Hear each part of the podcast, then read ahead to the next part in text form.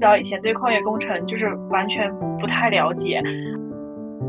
一切不是地里长出来的，都是挖矿挖出来的。我到现在为止，每次下矿依然是心潮澎湃。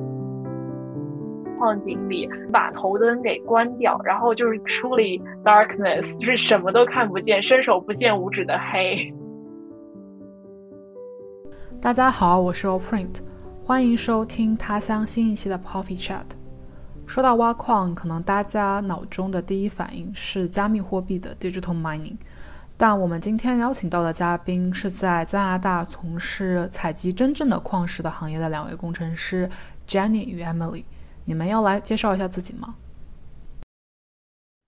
你好，我是 Jenny，我现在在加拿大做矿业工程师，然后做的是软件咨询。然后我之前的工作经历是在一间金矿做了二十个月的实习。大家好，我的名字叫 Emily，我现在也是在 Sudbury 做矿业工程师，是一间那个 mining consulting，就是咨询公公司的工程师。我之前的经历是在一家多伦多 downtown 的 corporate office 做 analyst。你们可以各自介绍一下你们现在日常的工作体验是什么样吗？呃，我现在工作体验比较特殊啊，因为我虽然是在软件公司做咨询，但是我们公司是只做矿业的软件，然后包括了矿业的建模，然后 scheduling。一系列各种各样的每一个环节，然后，但是我现在自己在做的这一个项目，其实是在一间铜矿，然后做他们现场的工程师，提供一些我们软件的技术支持和普通就平时工程师需要做的一些活工作，就设做设计之类的。那我的工作目前为止，就是因为我们是咨询公司，然后就是我们会有不同的项目，可能有一些是跟嗯地质有关的，然后有一些是跟就是矿本身的这个设计有关的。我现在在做的呢，就是把以前就是用呃烧柴油的那些矿车，然后替换为这个电动矿车，然后算他们的这个产生的对环境的影响，以及他们嗯以及他们就是这个经经济的这个。case，对，disclaimer 一下，因为我们两个都是高中就出国，然后所以中文都不是都不是特别流畅。中中中文其实还可以了，就是嗯，主要是一些专有名词、行业里面的术语，就是我们可能不会呃太清楚，就是如何用就是英文翻译成中文。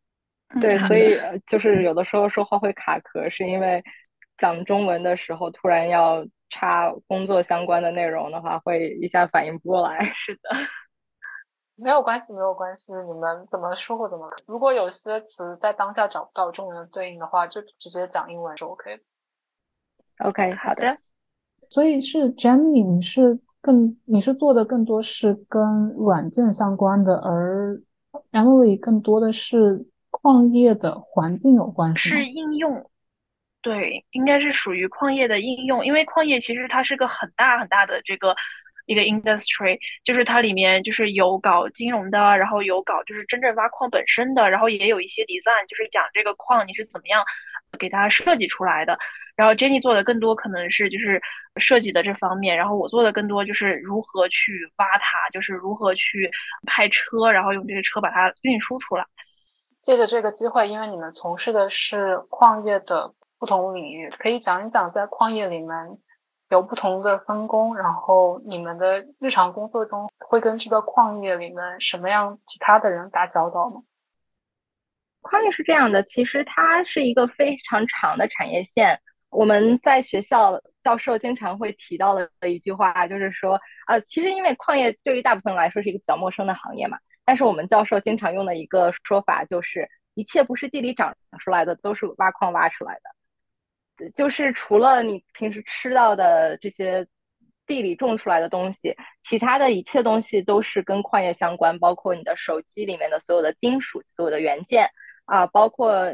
电脑呀，包括大石油啊，这些其实都是矿业的一部分。所以就是它包含了很多方面。然后在加拿大的语境的话，矿业在加拿大大概能占到全部呃 GDP 的百分之五左右。其实这是一个相当高的比重。然后加拿大在很多不同的资源上都是在产出量世界排前十的。虽然这是一个大部分人都比较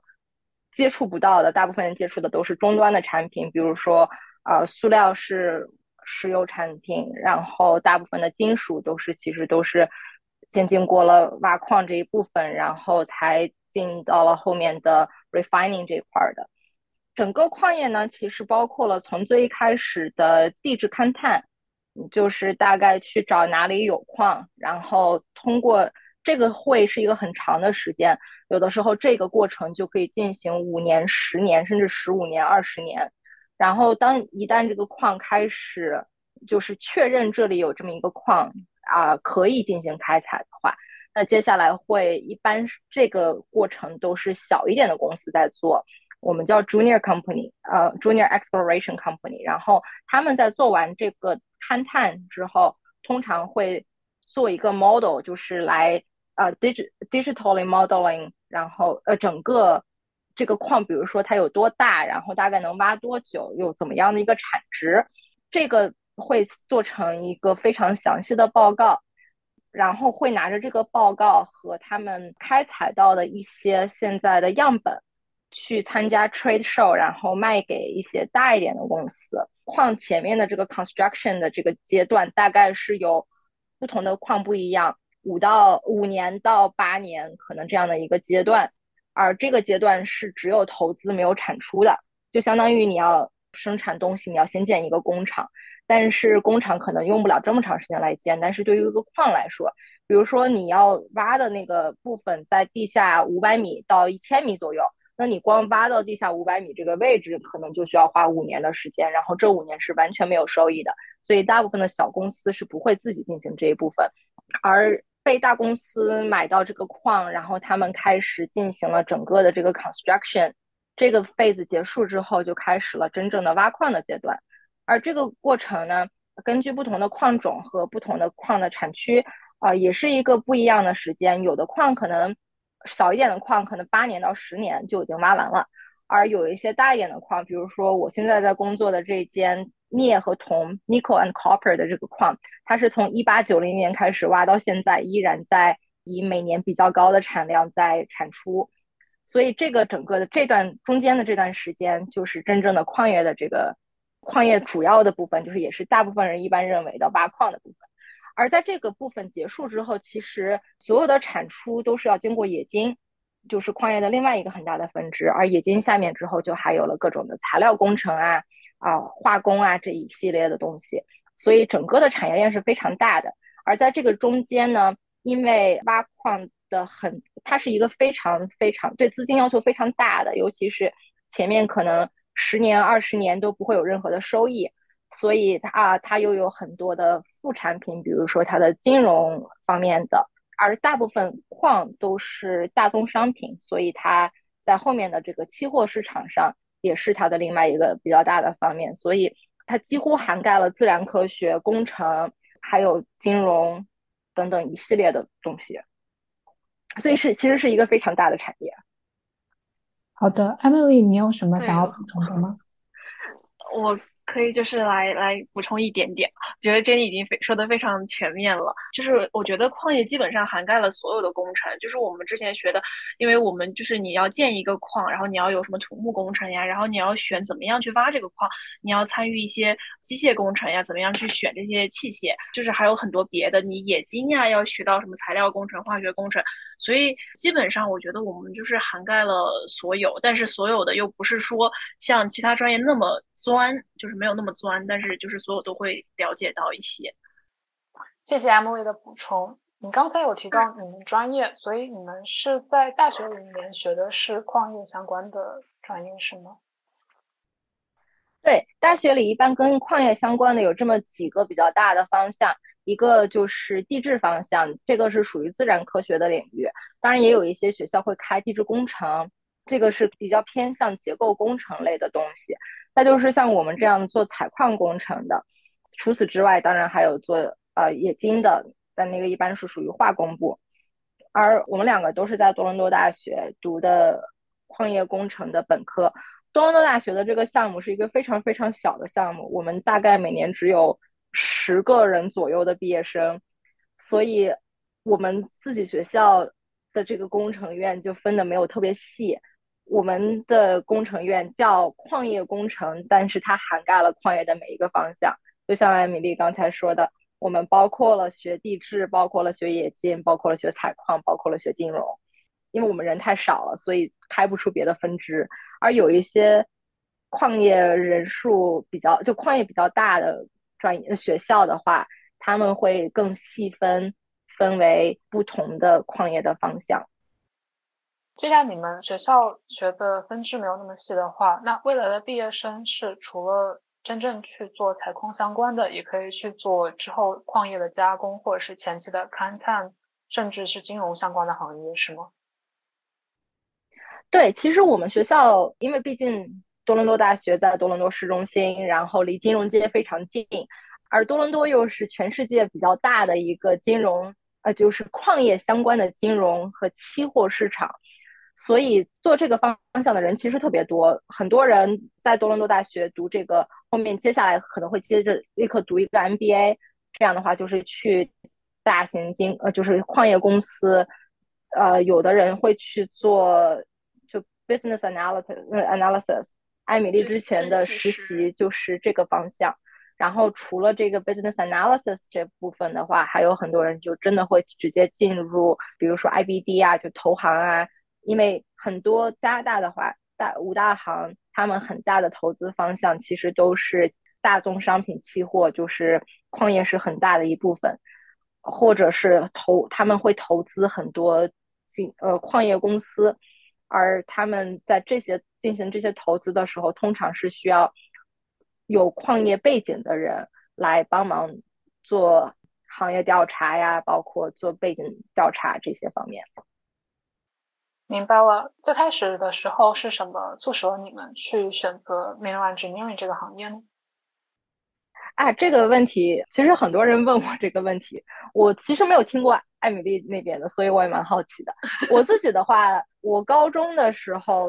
是知道自己想读工程，因为高中的时候就属于呃数理化好的女生，大部分就是说啊，那你去学个工程吧。而且加拿大的本科又是那种唯分数至上，工程院的录取分数最高。当时在高中的时候呢，就是那一定要去工程院。而工程院旗下的所有的分支看了看，就觉得好像当时就对矿业没有任何了解，就觉得是啊，高中的时候喜欢徒步，父母也喜欢就到处玩儿，然后就觉得哇，学地质啊，学这种应该以后可以到处玩儿啊，所以就学了。学了之后。也可以说上了贼船就下不去了，啊，后来发现越学越好玩儿，然后就就继续这样学下去了。我这边其实这个故事比较神奇，就其实我小的时候，呃，我大概就是知道矿业是一个什么样的，因为我在其实，在新疆长大，然后新疆的北边就是其实也有很多矿，包括什么产什么玉呀、黄金呀，然后可能从小就对这些方面比较感兴趣，包括宝石啊，然后当时也是觉得上大学选专业应该会选一个比较注重那个实际应用的，然后不是就是那种虚的，然后也考虑到将来的就业什么的。然后看了看所有的工程项目，觉得其他好像也没有太合适的，然后就选了矿业工程。但是我最早以前对矿业工程就是完全不太了解，就是觉得挖矿可能以后会接触到很多，比如说黄金呀、宝石呀，就是觉得，对吧？女孩子都喜欢 这些，很快乐。但是后来发现，就是我们完全跟那个不太相关，这个东西只是我们挖的一个产品，然后挖挖出来之后，就是也不会经过我们的手。是这样的，我一开始去金矿工作的时候想的也是哇，金矿呀！但是我当时工作的金矿，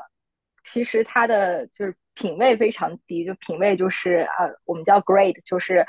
一吨金呃一吨原石能产多少金属。而在金矿的话，其实这个你猜一猜，一公一吨的石头大概能产多少金子？如果要我猜的话，可能会不会有十克黄金？一一吨石头最低的最低的可以低到零点七克的黄金，这样的话有的时候都是值得挖的。那你就说一吨石头出零点七克，这就相当于跟其他所有地方就满大街的石头都差不多了。所以它其实这个投入产出是一个非常非常悬殊的事情。我们大学曾经做的一个项目是对一个公司的报表，然后来进行一个商业分析，看看它的这个报表是不是符，就它的这个报表和它实际的是不是相符什么的。而我们做的这个项目大概是预计是能产十年的黄金，而它的总产出，当时我们上课的时候，老师打的比方是这十年挖下来。产出的金子铺不满一个讲桌，呃，这是这是一个很很夸张的行业。难怪黄金在如今依然是硬通货了。对，所以像我们以前说，我以前工作的习惯的是，比如说一公一一吨石头产两到三克黄金这个样子，而我现在做的是铜矿，而铜矿我们叫 base metal，铜矿这边就不是用克了，它是用 percent。这个整个石头里面的百分之二到百分之三都是铜，在金矿大家所有东西都是用克和盎司，而在铜矿的话全都是磅和吨。这个呃也能看出不同的金属它的价值的确是不一样的。那既然铜矿和金矿的产出如此的不同，你在不同种类的这些矿中，或者是这些不同种类的矿相关的地方工作的话，其他的工作模式也会有不一样的地方吗？矿最大的两种区分是 open pit 和 underground。open pit 就是传统意义上很多人心心目中想到挖矿看到的一个很大的矿坑，然后一圈一圈像年轮一样。往下挖，这样就是中间所有的这整个一片的，就整个一个平地或者一个山，把它挖空，这种叫 open pit。然后我自己的经验更多的是在 underground，就是它在表面上看起来可能就是一个像三层楼高左右的一个方形的柱子，这个柱子我们里面放的是一个 shaft，然后它就是一个巨型电梯，大概能有两千米。呃，不对，一千一千米吧，一千米深的电梯，然后大概能坐二十到四十个人，不不一样，有的有的甚至大到可以开一辆矿车进去。这个，所以就是你在地面上其实是看不到什么其他的 infrastructure 的，都是在地底下。而金属矿的话，贵金属矿，比如说金矿、铂金矿，它其实相对而言做 underground 的比较多。因为它对品位的要求比较高，就是它要更高的储藏呃藏储量才值得挖，而铜矿的话，很多时候就是嗯比较比较自由，就是反正对整个这一片地方可能都是有百分之二百分之三的铜，所以你就随便挖。而具体工作上呢，其实我工作的我工作过的几个矿，它的整体的设计思路是一样的。它最大的区别只是在金矿的时候，你可能设计的规模会小一点，然后你对这个精准度是要求更高的；而在铜矿的话，它更多的要求的是产量要大，然后 turnover time 要快，然后一切东西都是要最 efficiency，但是对精准度要求就不是特别高。那你和 Emily 的日常工作之中，会真的下到矿井底下去勘探，或者是去作业吗？还是其实更多，实际上你们虽然说可能在 Celebrate 这个小镇上工作，但其实并并不需要真正的下到矿井里去。我现在的工作的话，是大概啊一个月可能会下矿几次。而我之前的实习的工作的时候，几乎是一周会下矿三到四次这个样子。主要的区别是我现在毕竟做的是咨询方面的工作，用我客户的话说，就是送我下矿太太贵了。因为我的是就是作为咨询这边的话，我他们付给我的公司的钱是比他们付给他们一个见习工程师。比他们直接付的工资要高好几倍的，所以他们会需要我留在地面上做更有价值的电脑的工作，而下矿就比较浪费时间。对于我来说吧，我觉得这个就是取决于我们做什么样的项目。然后大概就是做一个项目，可能会要求你去矿里看个一次到两次，就是可能在三个月的时间内，或者就是在半年的时间内，你会去就是去 travel 到那里去，然后就是下去看一看，然后看看这个矿长什么样子，然后回来再对它进行一些改善 improvement。所以日常的工作其实并不是像矿工那样在矿井里作业。而更多的是收集和分析数据，辅助一个采矿公司的运作，是吗？因为 Jenny 之前说你是在一个 software consulting company，而 Emily 是负责 hardware 的升级换代。对，这个是我做的一个项目，就是但是这个项目不是就是说以后一直都会做，因为这个项目可能就时间很短，我们就基本上就是算一下，大概就是从嗯普通的那种。柴油矿车换到这个大概要多少钱？然后大概这个时间是多少？然后就等于做这样的一个 case study，然后之后我我就可能会 move on，就是下一个 project。但是总的来说，对于一个项目来说，不管是对于机械矿车的设计，或者是对于矿里的 ground control 这种设计，就大概项目持续在三个月到半年左，或者最长一年左右。其实就是，其实你们的工作可能更多是 project base，然后这个 project 它具体的内容可能会过一阵换一个领域，是吗？对，对我们我们两个毕竟都是在咨询公司，咨询公司的话，虽然我们有大客户，但是也是呃像其他的咨询一样，哪里哪里需要啊，我们就像一块砖，哪里需要往哪搬。甚至于就是我们两个的工作，还有就是属于这个，嗯，就是还有一定的工作范畴是属于，比如说一个矿，他们需要招人，但是他们可能在这个时间招不到，就是他们理想的这个 candidate，然后他们就会去咨询公司，从从那儿说是挖一个人，但是其实这个人还是属于咨询公司的，但是这个咨询公司的人就会在他们的矿业公司上班儿，然后就是，但是他们给咨询公司付钱，然后这样我们就叫一个 secondment。然后我以后也有可能会被我的老板就是放进一个 secondment 里面去别的矿业公司上班。其实对于矿业咨询公司来说，大部分他们的所谓的 consultant 都是有过一定量的，就是实地的经验之后才会来做 consultant 啊。所以其实大部分的 consultant 公司并不会招很多的 new grads，像我们俩这样的。所以每当客户说有需求，说我们希望有一个驻场的工程师，我们就会是第一波被派，就是派出去的人送走的。对，就是那种我们我们这边的老板也说，正好你需要经验，然后正好他们又需要一个反正也不是专家的人，那你就去吧。所以我现在其实就是在这样的一个项目，我的这个项目是从去年七月，然后本来到这周结束。但是又被延续到了今年的七月初，所以就是整整一年在这一间公司做驻场的工程师。那你们的 working hours 也会像上班族一样是朝九晚五吗？还是因为是矿业，所以他的工作时间与工作的日常的这种节假日也会不一样？呃，如果是真的在矿上的话，啊，不同的矿不一样。Sudbury 它最大的特点就是它是一个纯 mining town。起家的这么一个的不能说是小镇，因为它是安大略北边最大的城市，大概有将近二十万的人口。所谓的加加拿大北边的小镇，基本上都是在两三万人左右的，那我们叫小镇，甚至更少。Sudbury 境内差大概就有将近二十个不同的矿，所以像像这种 travel 时间比较短的，大部分的公司就是做周一到周五，尤其是像我们这种技术人员，就是周一到周五上班，而矿工的话。他们是三班倒，也可能是两班倒，不一定看不同的公司。然后一般都是，比如说做一周休一周，或者是做八天休六天这个样子。即使是你家就住在隔壁，也是这样的，因为他要保证全年无休。而我之前在做实习的时候，我的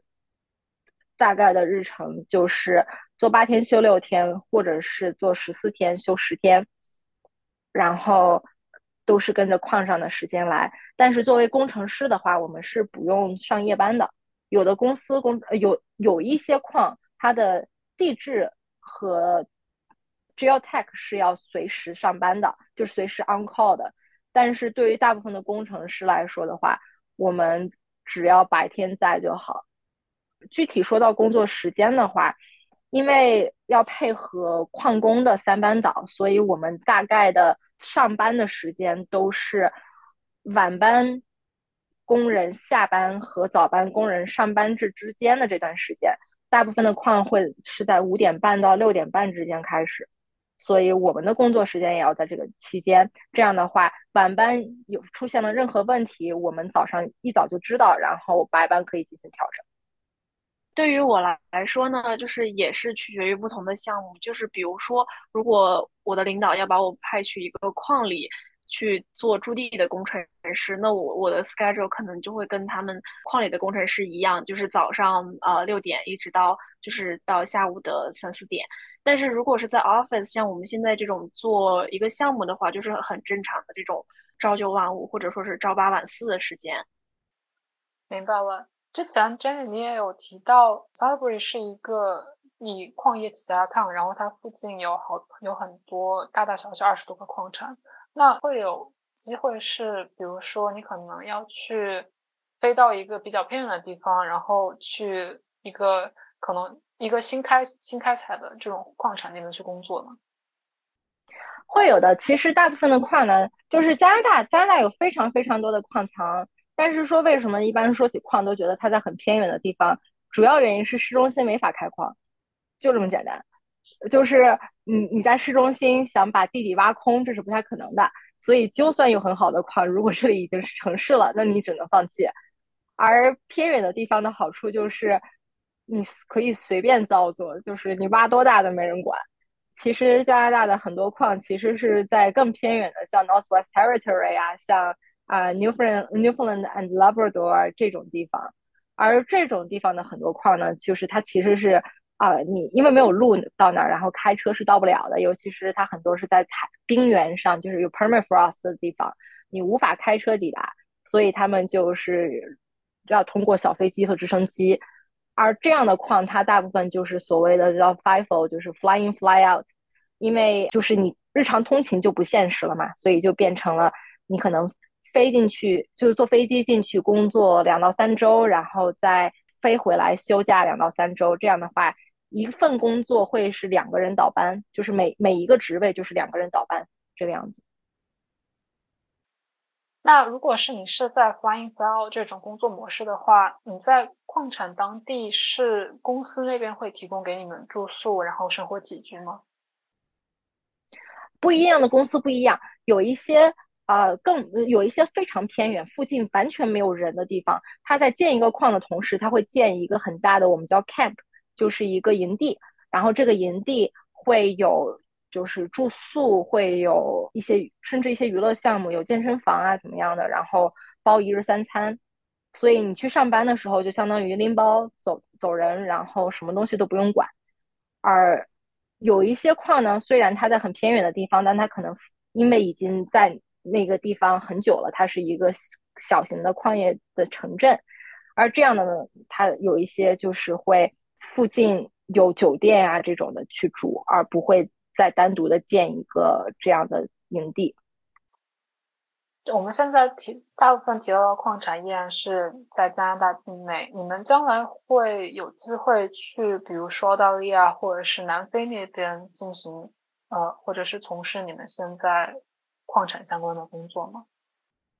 是有想过的，尤其是澳大利亚，其实是一个非常非常适合年轻矿业工程师的发展的地方。因为像加拿大一样，澳大利亚也是一个非常重资源的国家。我之前有提过，说加拿大在很多矿产上都是世界排前十，而加澳澳大利亚的话，可能它是排到前三或者前五。但是澳大利亚和加拿大相比的话，他在这行从事这行的人现在其实是比加拿大要更少的。我现在的公司的总部其实是在澳大利亚，然后根据我们总部大老板的数据，今年澳大利亚全境内加起来一共有十五个矿业工程的毕业生，全境所有的学校加起来，所以他们现在那边对人员的要求是非常非常高的。同样的职位。就是像我们这样刚毕业的人拿到的薪水，澳大利亚那边可能比加拿大能翻倍。而我为什么现在依然在加拿大工作呢？主要是为了加拿大的身份。那就是习惯了在这边工作。对，啊，但是以后可能会考虑去别的地方，包括我之前工作的那间公司，它就有非常多的资产是在欧洲，呃，是在非洲的。而我们也，我也有同事后面就去了非洲或者南美工作，同同公司之内调岗，去很多这种地方，尤其是非洲，对于呃你在给一个这样的大公司工作的话，你被派去，你的薪水会直接翻三四倍。就我有同事他在非洲做一年是二十五万美金，而且不收税，那真的是非常优厚的收入。说的我都心动了，对啊，但是对于我们俩来说，我们俩都是拿工签的学生，所以现在就短时间内可能就会继续在加拿大工作这个样子。对，其实我以前工作的那实习的那家公司，他们在呃美国有很多矿，然后他们在南美和非洲其实也有矿的。当时因为我当时实习是在他们的。多伦多市中心的办公室，然后他们想的，如果我能做实习工程师，可以去到他们美国的一个矿里去实习。但是由于就觉得身份问题或者是这个工签的问题，然后就没有去成。然后后来就觉得就是做咨询工程师就是也也很不错。对，像我们这样做咨询的，我们依然可以去世界各地看项目，而且不用因为这是出差，所以也不用工签。我现在的这间公司，我们我们负责的其实是全北美的矿，然后在美国也有非常非常非常多的客户。对，美国也是有矿的。所以其实对于你们而言，你们会有很多机会，就哪怕不是被外派到其他国家，然后常驻于这个国家，也有可能是短期，比如说去美国某个地方去出差，然后再回来，是吗？对，矿这个东西呢，就是我们。工程师是跟着矿走，哪里哪哪里有矿，我们就要去到哪里，因为这个东西它它不能它不能动嘛，然后就只能我们去找它。所以其实这个行业啊，对于很多人来说，它是一个出差概率会比较高，或者是你做 FIFO 的话，你就一半的时间都相当于是在出差的这样的一个工作。明白了。你们现在在 s a l b r y 那边的工作，你们会觉得相比起多伦多这边生活会有一些不一样吗？这个艾米丽比较有发言权，我没有在多伦多工作过。就是我其实跟多伦多相比，我感觉在 s a l b r y 生活真的是太方便了。就是 s a l b r y 这个 size 的城市。它有着，嗯，有很多它一一个城市必要的就是 facility，比如说它有自己的这个 mall 呀，有 Costco 啊，然后就是一些购物的地方，完全能满足就是大家的日常需求。但是觉得多伦多，就可能说在 Southbury，比如说有一千个人共用一个设施，但是这个这个数字在多伦多就可能有一万个人去共用一个设施，就是在所有的多伦多的这些城市的基础设施中，比如说像什么 mall 啊、电影院呀、Costco 啊。真的就是人山人海，然后每次开过去又会堵车，然后停车场也会堵车，然后就是人与人之间摩擦也会比较多，然后偶尔回去一下还是挺开心的。但是如果在多伦多每天要上下班各堵两个小时上班的话，那觉得真的是就是这边会非常非常的舒服。我和艾米丽现在虽然我是每天在矿上工作，她是去办公室工作，可是我们俩的通勤时间都是开车十分钟左右。对我开车五五分钟。对，就是这个通勤和多伦多比啊，太太舒服了，太好了。有时候我都在想，是不是就是我是被我这个就是在 Sudbury 住的地方和这公司这个这个距离给宠坏了，因为在。如果我想一下，我在多伦多当趟的公司上班的话，我至少每天从北约克呃坐车过去，再坐车回来，至少是两个半小时的通勤时间。但是在 Sudbury 每天加起来十分钟，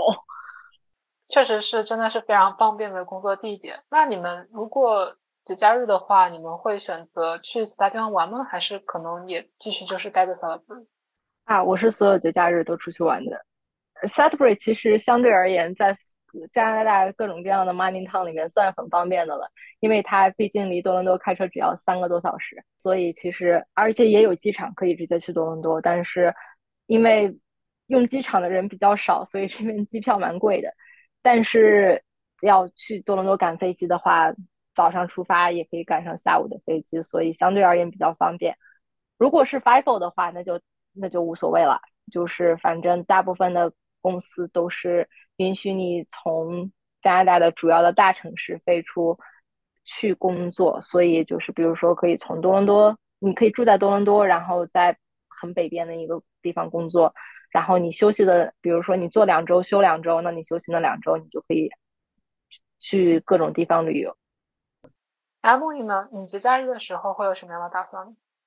我的节假日一般就是我一般是隔两周回多伦多，因为我男朋友和小猫都在多伦多，然后我就周末会回去住一下，然后可能有时候也会想，就是长一点的节假日也会想着就是倒个班儿，就是休个假，然后可能会回国或者是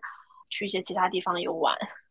明白了。哦，之前你们在说你们在矿上，或者是你们在从事矿业相关的工作的时候，你们有提到，你们其实是跟矿工是不同的职业，然后你们的薪水可能会也会比矿工更高啊。矿工收入并不比我们低，就是他们这一种 trade 其实是非常非常高薪的，在有一些特定的机械的操作，他们的时薪是可以达到一百五十刀到两百刀的一小时，对时薪。或者是这这么说吧，就是因为你们其实你们更多是 engineer，而不是真正的 miner。那你们跟他们日常打交道的话，会觉得思维上或者是交流上会有不同吗？呃，其实比较大的冲击就是我在进入矿业这一行，我开始实习之前，我是知道这个行业的话，习惯性的肯定是会觉得哇，那应该女生不多。但是首先出乎我意料的是，有非常非常多的年轻女性在做矿业的 trade。啊，当然亚裔非常少，大部分都是 local 女性，但是生活就是在工作中打交道更多的依然是五十岁左右的白人男性。我一开始，我因为我刚开始实习的时候是我大二的时候，所以那个时候就是属于也不太敢跟他们打交道，他们要是一就是态态度要是稍微不好一点的话，就不敢说话了。但后来习惯了之后，就大家都了解了一些之后，也就是大家都是拿钱办事儿。大部分情况下，矿工并不会反驳任何工程师提出的要求，因为对他们来说，对于矿工来说，除非你提的要求会让他的工作效率变低，啊，因为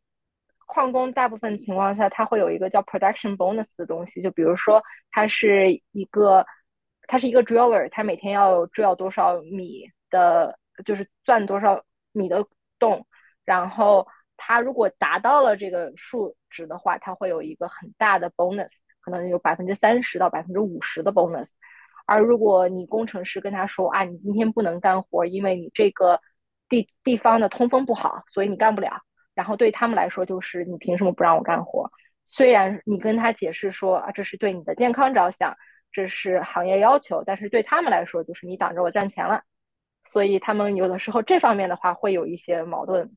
所以大部分情况下，只是工程师正常的跟他们说，我这样一个设计，你去执行一下是没有问题的。主要的冲突就来自于，当你要说你不可以在这儿工作了，或者是说你今天要暂停工作了的这种时候，他们会比较大的。就有比较大的反对意见。其实我呃没有跟就是没有跟矿工正儿八经的打过很多的交道，因为大多数我之前的工作就是属于嗯商业分析那种，然后现在是属于就是项做项目，然后就是每次去矿里的话，机会可能也是非常，就不是有特别特别多的机会会去矿里，然后去矿里一般都是跟他们的工程师交流呀，就是没有怎么跟矿工一起交流过。但是即使是这样的话，你依然能感觉到这是一个男性主导的行业，因为啊，我所在的咨询公司在安大略省这边的办公室一共有十六个人，这十六个人里面包括我有四个女性。虽然大老板是女性，但是相对这个比例还是非常非常低的。那我们组我们组有七个人，只有我一个女女生，然后还有还有另一位就是女性，她是属于我们的一个呃 external consultant，就是属于我们的系统外的咨询。呃，咨询工程师，然后他最近是在休产假，然后所以我们就只有我一个人，一个女生。那你们会觉得，因为毕竟这个行业还是在是一个传统行业，而且在过去其实是有男性可能占据了更多的人数。那你们会觉得，作为女性在这个行业里面，你的声音，然后你自己的意见有被尊重吗？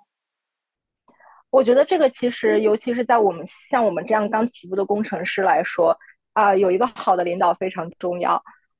在其实，在这个行业中，因为女性比较少，所以其实大家的这个互助意识是非常强的。包括有很多 women in mining 的这种组织，然后也有各种各样针对女性开展的活动。包括我们毕业的时候，我们学校的教授也经常跟我们说，你们要常回学校，然后给年轻的女性。学生做一些讲座，告诉他们女生是可以做矿业工程师的，然后你在这个行业里面是有发展的前景的。啊，我现在自己的话，因为我自己的老板和我打交道的 project manager 都是女性，包括我在矿上的 line manager 也是女性，所以很难说，就是怎么讲呢？是这样的，就是这个行业它还是一个看啊看水平的行业。跟大部分工程的行业是相关的，就是依然是看你工作能力的。所以其实作为女性，你只要工作能力够的话，你是有很大的是有上升空间的。而对我来说，比较大的文化冲击，是因为我们自己的公司是一个大家都比较年轻，大部分人都是在呃 late twenty early thirty 的这个一个年纪，然后大家。我们公司又是一个非常提倡这个 work hard play hard 的这种工作模式的，所以其实对我来说最大的难题是如何融入这个所谓比较 established 的 boy club。我们公司最大的文化之一就是酒文化，在办公室是有是有酒的，然后没事儿就大家中午吃饭的时候就会一起喝酒，而大部分这些。Boy Club 的男生都已经在一起工作了，可能有五年八年。而我作为一个新入职的女性，年轻女性工程师，在这方面的话，就是比较比较难融入。但是这个我觉得不光是我们行业这样，大部分性别比例比较不均衡的理工科的项目可能都是类似。M E 的话有什么要补充吗？你跟 Jenny 是在同一家 consulting 公司吗？还是你们其实是在不同的咨询公司？我我们是在不同的，就是不同的公司。他 Jenny 的那个公司，他们是更偏软件和矿业，就是矿的设计。然后我们的公司更偏向于一些，就是算是服务咨询吧。就是比如说他们要建一个什么东西，然后在那个里面，然后我们帮他建，然后帮他规划怎么建这种。然后我感觉就是目前我接触的所有的工程师，包括我的领导，即使就是其实是女性是占少数，但是但是所有的男性也都会很尊重就是女工程师，而且就是我以前工作的单位，就是我们公司的那个。就是特别特别大的大老板是女性，然后她也是，就是因为我刚在之前的公司刚入职的时候，我没有见过她，就是属于我呃实习了一半儿，然后她回来，她就是休完产假回来，然后风风火火的，就是带着大家一起嗯做项目，然后我觉得特别特别厉害，就是完全就是我们的一个嗯 role model 那种，就是我觉得我们也一定可以。对，我觉得对于我们来说，在能在这个专业坚持下去。其实很大的一一点就是，我们我至少我在我看来，我们在读书的过程中是能清晰的看到女性 role model 的，不管是学校的 faculty 还是学校的学姐，呃，甚至毕业了的 alumni，你能看到在这个行业里面，其实是有非常非常多的女性在争取女性的话语权，比如说我们学校。啊，经常会搞，虽然人不是很多，但是也经常会搞一些针对女性，请女性优秀毕业生回来做讲座呀，然后做分享啊。包括我们学校有很多 faculty，他们自己分享自己的经历，也是曾经在业内做到三十岁左右，然后在那个时候，在一个人生的岔口，决定说我要回学校走学术的路。当然，也有很多人继续留在了行业内，然后做到了行业顶尖的。首席工程师呀，做到很多大公司的 board of director 啊这种的，所以在这个行业里面，就是虽然女性的比例是少的，但是在现在的这个大环境的影响下，其实就是它会给女性一些相当于也不能算是优待，但是它肯定是会有意识的注意这方面，尤其是矿业这几年又是很很多被抨击的地方，比如说。环境问题啊，然后比如说有一些在，比如说在非洲啊，在南美的一些矿，他们会有人权问题啊，所以一些大一点的公司在这方面是做很多很多努力的。比如说，我们公司虽然现在只有四个女生，但是我们依然打算明天一起聚会做妇女节的庆祝，是很好的活动。对于你跟 Emily 而言的话，你之前有提到。公司里有人，他一步一步做到了首席工程师。那我很好奇，对于你们而言，你们在不管是在 consulting company，或者是作为这种 mineral engineer，你们在这个行业比较 typical 的这种职业上升的道路是怎样的呢？engineer 的上升空间其实是比较明确的，就是在加拿大安大略省的话，你毕业之后，在一个就在一个工程。类的大学拿到学位之后，你需要四年的工作经验才能去考一个注册工程师。在这之前，你只是见习工程师，而你考了注册工程师之后，你才可以真正的用 engineer 这个词。在此之前，其实法律上是不允许你用 engineer 这个词，你不可以自称自己是 engineer。在这之后，一般你如果是一个首席，就是你如果做到了 professional engineer P.Eng，那很多行就是。一些 senior engineer 的 role 就是自动会 consider 你，你自动就会变成了一个 senior engineer。而在这个时候呢，你可以选择做一个 specialist，就比如说你就专注做通风，或者是专注做地质结构，或者是专注做采矿。而与此同时呢，你也可以选择去去一间咨询公司做 consultant。从这里就是一个比较，首先这是一个比较大的分化，你选择。在 operation 还是选择做 consulting 呀，business business management 呀这一块儿。而如果你选择在 site 上继续做 operation 呢，那就是选择做啊往往上爬做管理层，还是做技术专员。在 consulting 这边呢，当然也是你可以做更偏向 operation 的 consultant，你也可以做更往商业发展或者是投资那方面的 consultant。但是这是这几条是。工程师比较会选择的路，就是要不然做 specialist，然后要不然做 chief engineer，要不然就是做 senior consultant，要不然就去做投资。基本上大家的 career path 都是这个样子。对于我而言吧，我觉得，嗯，就是 career path 肯定会是第一步，先想就是把这个经验攒够，这个经验的年限攒够，然后去申请那个注册工程师嘛。然后注册工程师以后，呃，我肯。肯定也是会想更多，就是在 consulting 继续做 consulting 的工程师，因为我比较喜欢不同的项目，就是就是一个项目完就是接下一个，然后我不是特别喜欢每天做就是一样的 routine job，会然后之后会可能会更多想学一些嗯项目管理，就是包括商业的一些技能吧。明白了。接下来的话是最后一个问题，你觉得你们从事这个行业有给你们带来什么不同的视角吗？这是一个很有趣的问题。我觉得对我来说，首先进到这个行业里面，一切事情都是新的。我还记得我第一份实习的时候，前三个月每天都在给不同的朋友打电话，说哇这个太好玩了，哇这个东西好厉害。包括第一次见到矿车。我不知道你有没有看过任何的照片，但是矿车可以是非常夸张的大，就有一些的那个车轮子可以直径达到五米到八米高，然后整个车可能有二十米高，然后就是全程每天就是哇这也行哇这些东西好酷哇这些东西好厉害，所以经历了这么一段时间，真的是每天都在感叹中，然后啊当然逐渐后面习惯了之后就觉得。依然是觉得这些东西都很酷。我到现在为止，每次下矿依然是心潮澎湃，就是又可以下矿了，又可以 下去看这些有趣的东西了。但是对于很多朋友，包括家人，都是会不理解，说那么危险有什么好玩的？呃，所以我觉得这个首先是一个呃个人兴趣问题。我觉得看到大型器械、呃大型机械，包括在矿里面看到石头，都非常的兴奋。除此之外的话，我觉得。啊，因为这是一个比较小众的行业，所以就有一种你进到了一个比较私密的 club 的那种感觉。就是这个行业内其实非常非常的有趣，有各种各样有趣的人，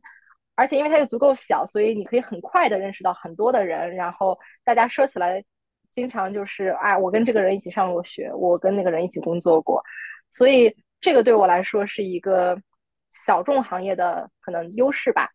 具体说在视角方面的话，我觉得最大的一点就是，当然这个主要是在学校的时候，就是很多课给我的感觉就是，矿业真的是无处不在。在学这个行之前是从来没有想象到的，就是生活中所有东西几乎都是用到了金属，几乎都是跟采矿相关。即使是在这一行内，也经常会看到我们的一些下游产品，就是哇。这都是我们做出来的东西。我觉得对于我而言，就是总结一下，可能就是 everything except money is small。就是，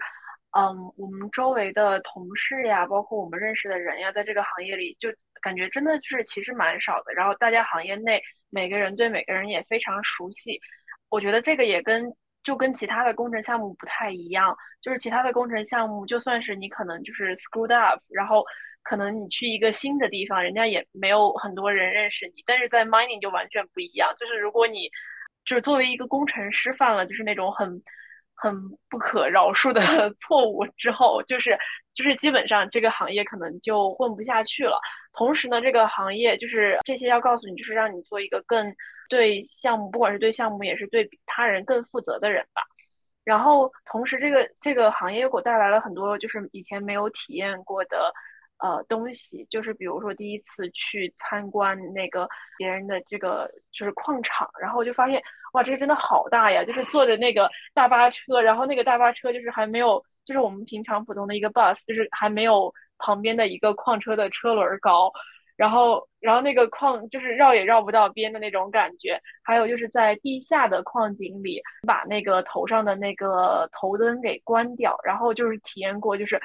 可能很多人都没有体验过，就是那种 truly darkness，就是什么都看不见，伸手不不见五指的黑，而且是绝对的安静。对，绝对安静，就是什么声音都没有，就最多你听到一些水滴的声音，对，或者是呃通风通风的声音。但是通风的话，如果你把风扇关掉的话，就真的是一片寂静。但是说这么多，虽然我们说了旷野的很多这种好玩的一面，但是不得不提到，这依然是。呃，一个